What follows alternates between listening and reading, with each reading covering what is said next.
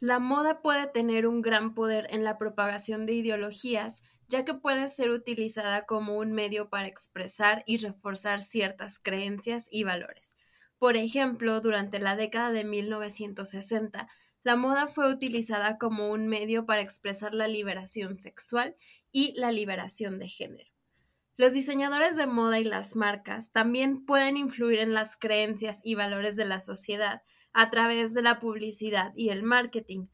Pero, ¿qué pasa cuando marcas como Balenciaga hacen mensajes que contienen ideas completamente opuestas a lo que gran parte de la sociedad considera como aceptable? Dentro de la controversia y la cancelación, hay posibilidades de que poco a poco estas ideas se vayan normalizando. Uh, I think uh, that is exciting about fashion.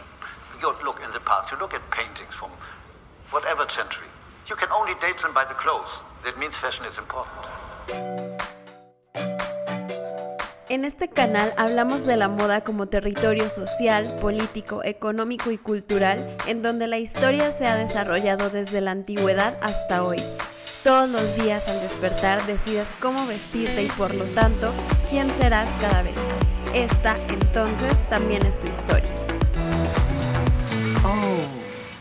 Okay, I see. You think this has nothing to do with you. Bienvenidas y bienvenidos a este nuevo episodio. Em, hoy vamos a hablar de un tema que a finales del 2022 estuvo en las pantallas de todos, en Instagram, TikTok, Twitter, etc. Eh, por todas partes veíamos publicaciones de gente hablando de la campaña de Valencia con niños, creo que ya todos sabemos cuál, y a raíz de esta se desataron muchas especulaciones y teorías que, mm, sorpresa, desembocaban en supuestas sectas satánicas. Tengo que confesar que al principio, cuando se desató esta polémica, me dejé llevar un poquito por la corriente, por lo que decían las redes, hasta que llegó un momento en el que todo me empezó a sonar bastante conocido, como de esta película ya la he visto antes y ya sé cómo va a terminar, ya me sé el final. Y dicho y hecho, al día siguiente, el desenlace de toda esta historia era que todos pertenecían a sectas satánicas. Y fue ahí que dije, necesitamos detenernos y hablar de esto desde la historia. Hemos visto muchas acusaciones de supuesta adoración a Satanás a través de la moda en los últimos años. Doja Cat hizo una mueca en la portada de la edición de invierno de 2022 de Dazed y fue acusada de adorar a Satanás. Lil Nas X hizo un lanzamiento de 666 pares de zapatos que contenían una pequeña cápsula con sangre humana y eh, pues también Satanás. Ya se trate de estrellas del pop, personas influyentes o la reciente controversia de Valenciaga, el pánico moral se apoderó de las redes. Según muchos influencers, TikTokers e hilos de Twitter, las élites globales participan en el sacrificio ritual de niños para extraer adrenocromo de su sangre y conservar la eterna juventud. No nos vamos a meter demasiado en esta historia porque nos tendríamos que ir hasta la Edad Media. Si bien la idea de que una cábala sombría secuestra niños, los tortura y usa su sangre en rituales diabólicos puede sonar absurda, es una narrativa que ha resurgido en los últimos años, principalmente en la cultura y la política estadounidense. Es muy curioso cómo con la nostalgia que se ha vivido como tendencia en los últimos años, además de que regresen varios elementos de los 80 y 90, y de hecho, pues el año pasado fueron los 90 los años que más volvieron o que más tuvieron repercusión. Eh, varios elementos de estos elementos que regresan como juguetes como los Tamagotchi, las películas como todos los live action de Disney y de superhéroes y series como Stranger Things, también regresa el zeitgeist de la época, un sentimiento vestido de volúmenes exagerados, colores chillones, accesorios exagerados y una histeria colectiva que ahora encuentra mucho más resonancia a través de las redes sociales el Satanic Panic. Ya de esto se hablaba en los 80 con libros como Michelle Remembers, una ficción escrita por el psiquiatra Lawrence Pasder que puso de moda la expresión abuso ritual satánico. Esta oleada de pánico moral marcó durante décadas la imagen de los juegos de rol, los videojuegos y el rock. Este miedo colectivo propagó la supuesta existencia de sectas satánicas en el subsuelo, cientos de acusaciones a la guardería McMartin de California, acusada en falso de abusos infantiles, entre otras cosas más folclóricas, era que las encargadas eran brujas que se llevaban a los niños volando por la ciudad y que había un intrincado sistema de túneles que conectaban guarderías de todo el país. El impacto mediático de este caso tuvo repercusiones en otros países, como en Italia cuando a finales de los 90 se dio a conocer un caso que involucraba pedofilia y rituales satánicos. O sea, no era un caso de una persona, sino eran, eran muchas familias de un pueblo. De estos hechos, no solo nunca hubo evidencia, sino que más tarde se descubrió que todo había sido un teatro montado por las psicólogas que supuestamente tenían que ayudar a los niños, pero que más bien los manipularon para que entre todos reafirmaran esta historia y que ellas ganaran bastante dinero. Les recomiendo que vayan a buscar este caso, es bastante, bastante um, oscuro, polémico, pero interesante. La película de regresión del 2015, pero ambientada a inicios de los 90, cuenta una historia similar. Pero ¿por qué acabé hablando de esto, del Satanic Panic, en un podcast de moda? Recientemente, derivado de la campaña de Valenciaga, empezó a hablarse nuevamente de sectas satánicas y a hacerse conexiones más allá de la marca, como de que la etimología de Valenciaga en latina se hacía referencia a un demonio, lo cual es erróneo, o el hecho de que François-Henri Pinot, dueño del grupo al que pertenece Valenciaga, es también dueño de Christie's, una de las casas de subasta de arte más importantes del mundo, que tiene, vean cómo vamos, este, yéndonos como conectando más cosas. Esta Christie's tiene entre sus posesiones algunas obras de arte de los hermanos Chapman, quienes comenzaron a revolucionar la escena del arte contemporáneo a mediados de los 90.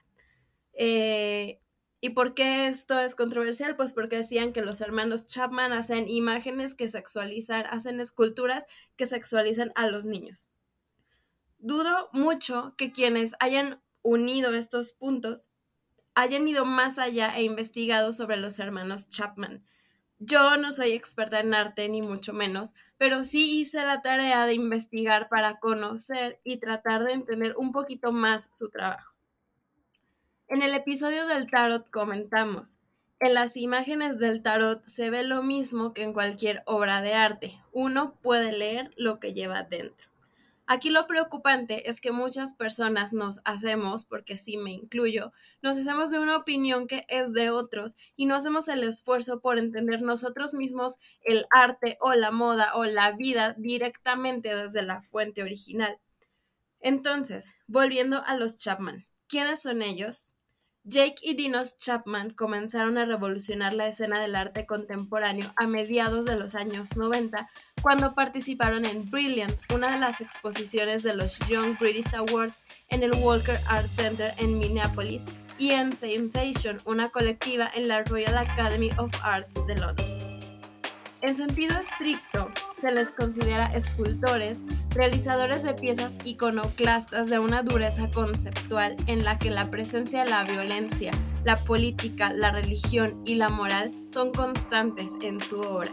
En la primera etapa de su trabajo, en la que saltaron a la fama con, con esta exposición Sensations, destacan figuras humanas mutadas y alteradas dentro de paisajes psicóticos y escenas grotescas, figuras modeladas en tamaño natural, elaboradas en resina sintética y fibra de vidrio, con formas amorfas y seres hermafroditas que acumulan todas las malformaciones genéticas posibles. Aparecen multiplicándose en la forma más absurda y perversa, troncos, cabezas y extremidades. Los elementos de unión entre cada uno son genitales que emergen por doquier sustituyendo narices, orejas o boca. Algo curioso y burlón es que estos seres aparecen calzados con los últimos modelos de la marca Nike. Hecha en 1994, la obra Face de Dinos y Jake Chapman es uno de los iconos más notorios del arte británico joven. Esta escultura ha formado parte de varias de las exposiciones dedicadas tanto a los propios artistas como a ese grupo que saltó a la fama a mediados de la década de 1990. Face se compone de un maniquí o una figura de un niño vestido con una camiseta y zapatillas de deporte, pero aquí los rasgos faciales han sido reemplazados por órganos genitales masculinos, de ahí su título acertado y conciso. Ese título en sí es clave, las obras realizadas en esta serie tenían nombres parecidos que en inglés eran insultos británicos que habían surgido como del idioma a la vida, a los que se les había dado forma literal, encarnaciones carnales de bromas ofensivas dirigidas irónicamente por los hermanos a sus espectadores, invocando un vocabulario poco común en el mundo del arte. Tanto el título de Face como el apéndice que domina las facciones contrastan con el aire de inocencia infantil y la indagación de este niño que se tambalea.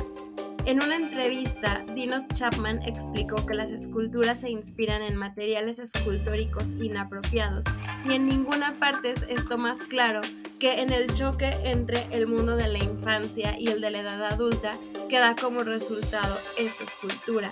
Los maniquíes ya están sexualizados por su propia naturaleza, inventados para despertar nuestros apetitos capitalistas al presentar prendas como la camiseta y los tenis de la forma más seductora posible. Lo que parecen estar haciendo los hermanos Chapman es revelar algunos de los aspectos incómodos y verdades de la sociedad consumista y obsesionada con la gratificación en la que vivimos. En la mayoría de sus obras, los Chapman han recurrido al cuerpo para explorar el dolor, la belleza, el humor, el horror y lo perverso, generando en el espectador una confrontación con sus propias concepciones estéticas. Anatomías Trágicas del 96 es una visión sugerente de un jardín del Edén transfigurado. Se trata de un grupo de maniquíes genéticamente alterados con dos torsos y tres cabezas, algunas de ellas con genitales en lugar de boca y nariz. Las figuras de los niños se encuentran desnudas pero otra vez calzando zapatos Nike. Vemos mucha similitud entre estas esculturas y el show Cyclops de Primavera-Verano 2016 de Rick Owens. Tenemos otras obras de ellos que abordan también la realidad social. Confesos amantes del trabajo de Goya, una influencia notable en su obra, desarrollaron un par de series bastante polémicas inspiradas en el artista.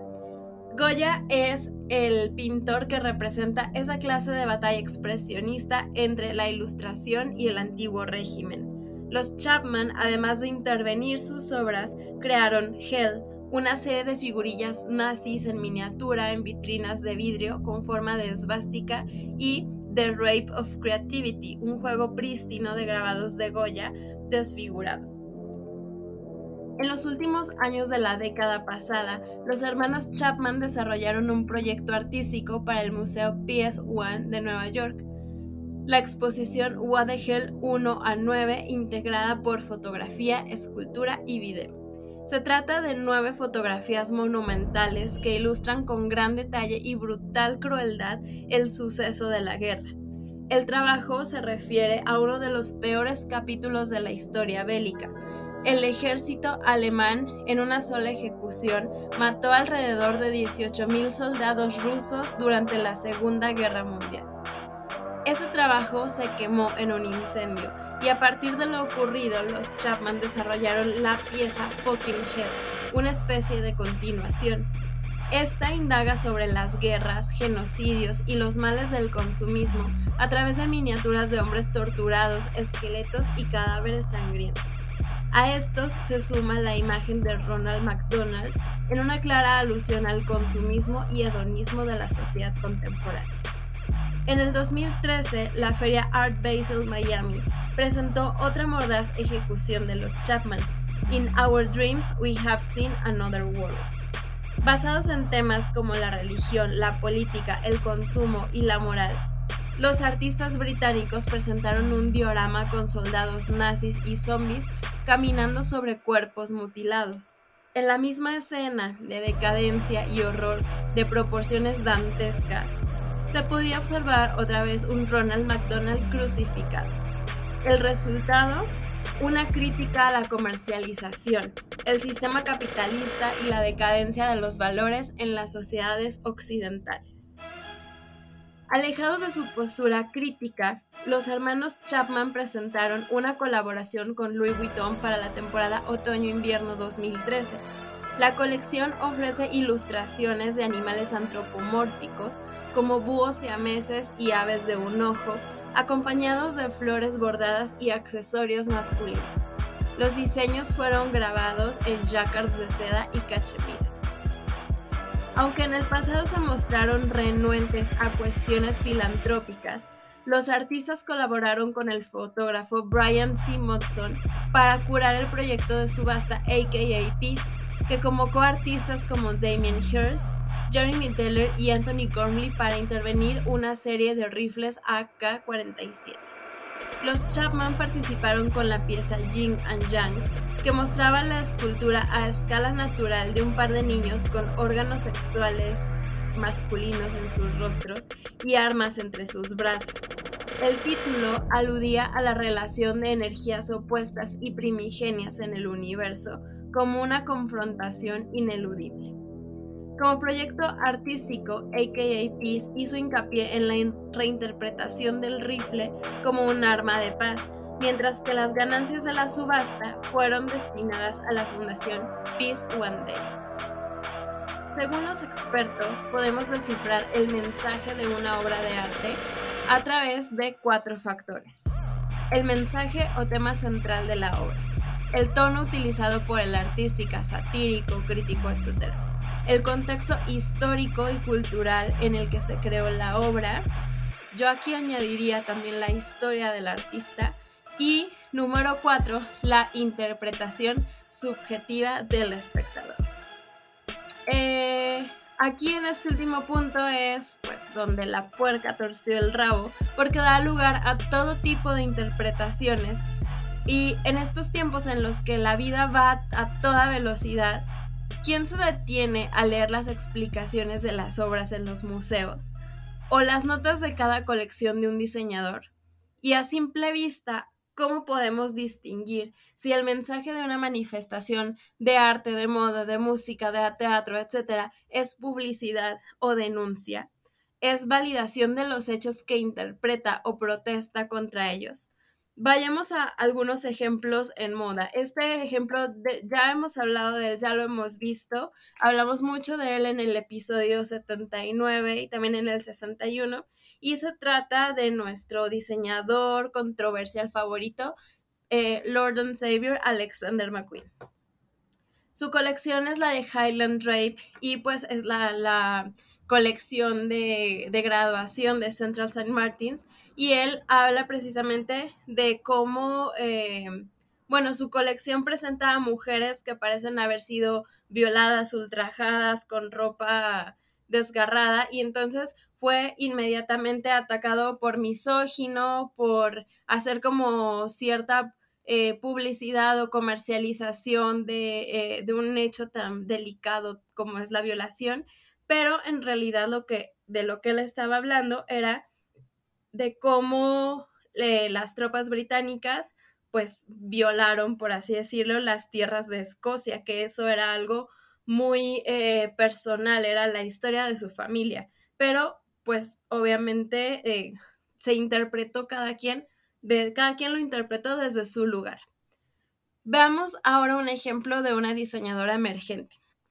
En septiembre de 2017, la diseñadora turca radicada en Londres, Dilara Findikoglu, fue acusada de organizar una orgía satánica en una iglesia. Dilara mostró una colección inspirada en arquetipos de los reinos físico, metafísico y espiritual. Los personajes incluían a la reina, el rey, el papa, la virgen, la justicia, Shamash, el dios sol de Mesopotamia, el primer ministro, agentes gemelos, una bruja, Dios, el diablo, una monja y los 40 elefantes, que eran eh, un sindicato londinense del crimen del siglo XIX y XX, exclusivamente femenino, que se especializaba en hurtos en tiendas. Titulares indignados brotaron de las páginas del Daily Mail y de la boca del presentador estadounidense Alex Jones de Infowars. Ahora tienen desfiles de moda con gente vestida como si fueras a una orgía satánica sacada de Ice White Shot. Esto en sí es un acto de satanismo, llevar a cabo un ritual satánico en una iglesia. Para su colección Primavera-Verano 2019, Dilara optó por desfilar en Samhain, el festival celta original que el catolicismo adoptó como la víspera de Todos los Santos o Halloween. Celebrada en la casa de Dennis Severs, una pequeña casa museo en Spitalfields, con una escalera de caracol de madera y habitaciones decoradas extravagantemente al estilo del siglo XVIII, la muestra se tituló Que la oscuridad ilumine el camino y se dividió en siete conflictos existenciales, conceptuales o personales. Pecador e inocente, naturales y sintéticos, modesto y provocador, mente y materia, Londres y Estambul, bien y mal, futuro y pasado. La inspiración para su colección surgió al pensar en los conflictos de la sociedad, conceptos como ser modesto, ser provocativo y ser etiquetado como esas cosas. En una cama con dosel yace una novia virgen vigilada por un ángel y un demonio, que representan los conceptos de pecaminoso e inocente y se conectan con la idea de los matrimonios infantiles y las niñas que son empujadas a casarse cuando son niñas en el Medio Oriente. Y por último, en julio del 2001, 2021, perdón, Rick Owens sacó unos Converse que promocionó con el dúo Fecal Matters en una posición que formaba un pentagrama. Nuevamente hubo comentarios acerca de la iconografía satánica, mientras que Owens explicó, me gustan los diagramas geométricos como ese, porque de una manera muy primaria son una forma de organizar pensamientos y sistemas. Y un pentagrama hoy en día con todas sus asociaciones, me gusta el hecho de que se refiere a un sistema alternativo. Y eso sugiere apertura y empatía, sugiere la búsqueda del placer, esta búsqueda de sensaciones. Aunque el pánico satánico abandonó la conversación general a principios de los años 2000, algunos argumentarían que en realidad nunca desapareció en todo caso, Internet le ha dado una plataforma más grande y accesible donde estas conspiraciones pueden enconarse y mutar. Hemos visto esto particularmente durante la última década con el auge de las redes sociales. Uno de los casos que más captó los titulares es el Pizzagate eh, de 2016, que afirmaba que los políticos demócratas dirigían una red de tráfico sexual infantil en el sótano de una pizzería en Washington, que no hay sótano en esa pizzería. Otro objetivo fue Mariana Abramovich, quien en, el mismo año fue acusada de practicar rituales satánicos en una cena. Los rumores la siguieron hasta 2020, cuando los teóricos de la conspiración cerraron una colaboración en la que trabajaba con Microsoft. Todavía se desconoce la causa exacta de esta histeria colectiva, pero algunos historiadores la han atribuido a la recesión financiera de la época que vio un aumento en las actitudes conservadoras. La gente comenzó a buscar consuelo en la tradición, la religión y el núcleo familiar. Cualquier cosa que se opusiera a esos ideales se consideraba una amenaza. Por extensión, no lleva mucho tiempo darse cuenta de que la última oleada de Satanic Panic se trata menos de élites chupasangres y más de los tiempos inciertos en los que vivimos. La gente ahora recurre a todo tipo de narrativas alternativas para tratar de encontrar sentido al caótico mundo que nos rodea.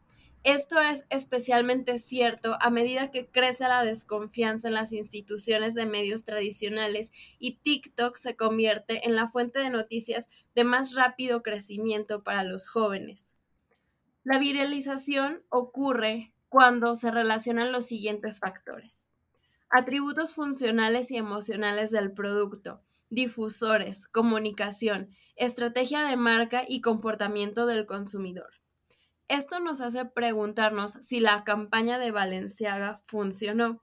Se canceló supuestamente a la marca, pero no se despidió al director creativo y probablemente nunca antes se había hablado tanto de ellos, así como de una campaña suya.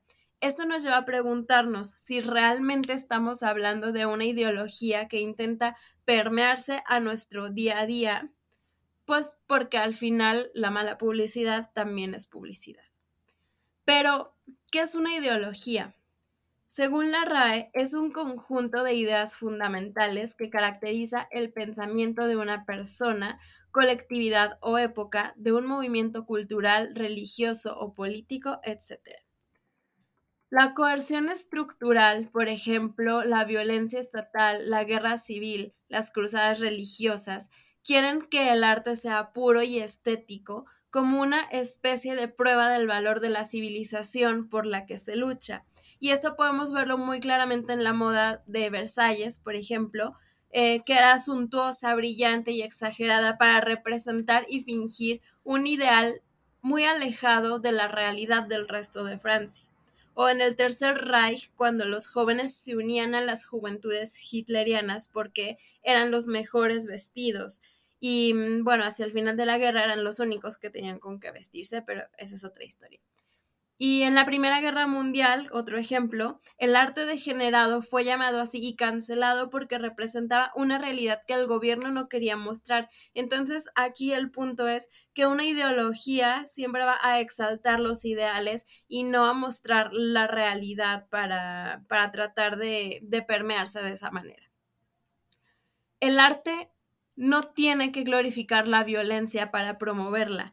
Por el contrario, el arte que permanece apartado del mundo material, de la política, el ejército, etc., es mucho más funcional para las atrocidades, porque nos muestra quiénes somos idealmente, no lo que realmente somos. Este es el papel de la ideología, es superando la realidad y representando nuestros más altos ideales que la ideología logra servir a quienes están en el poder. Es importante insistir en que todo arte es ideológico.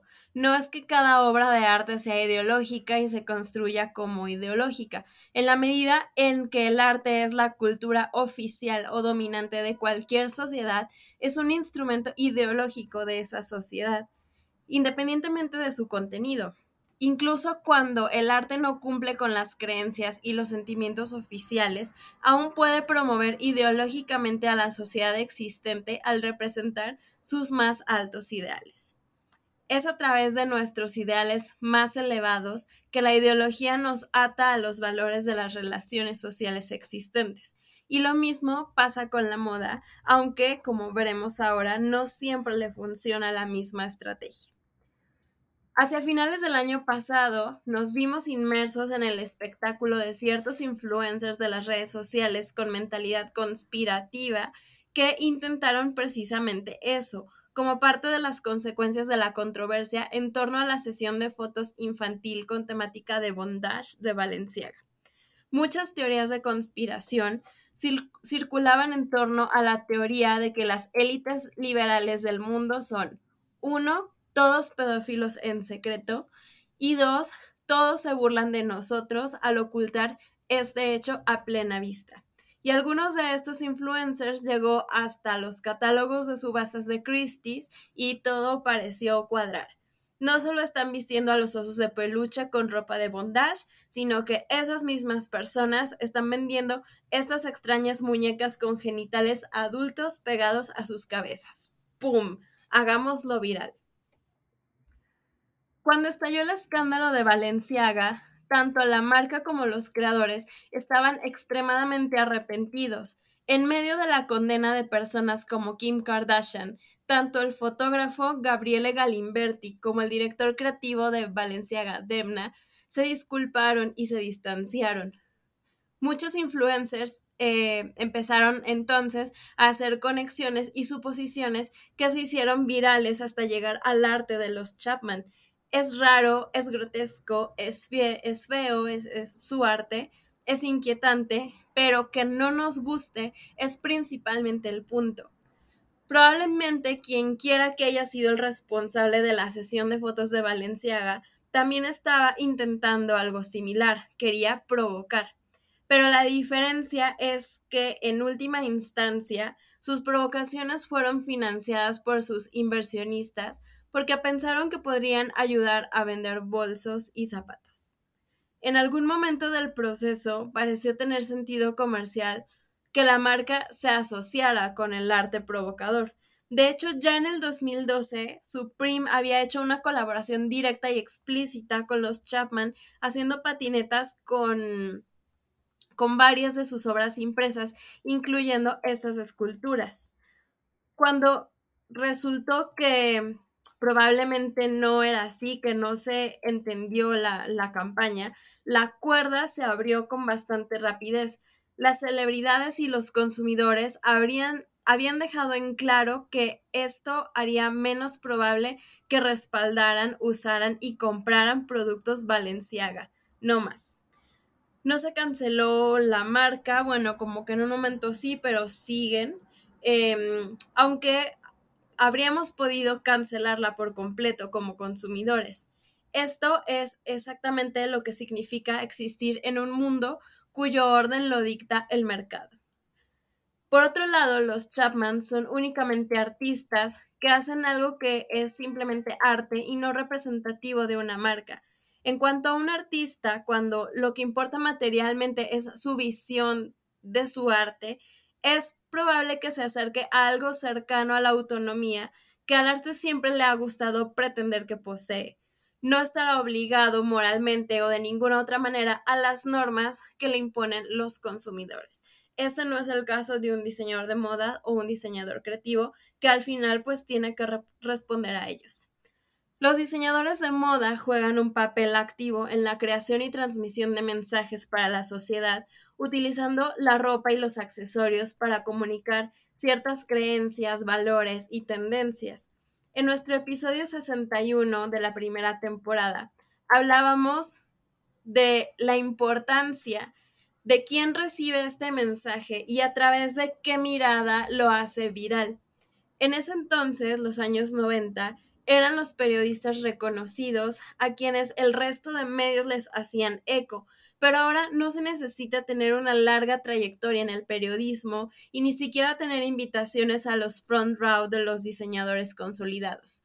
No, lo único que se necesita es tener una cuenta de TikTok las marcas de moda, como los artistas, son fuentes de información de lo que sucede en la sociedad, información interpretada según el estilo de cada artista y según el mercado de cada marca.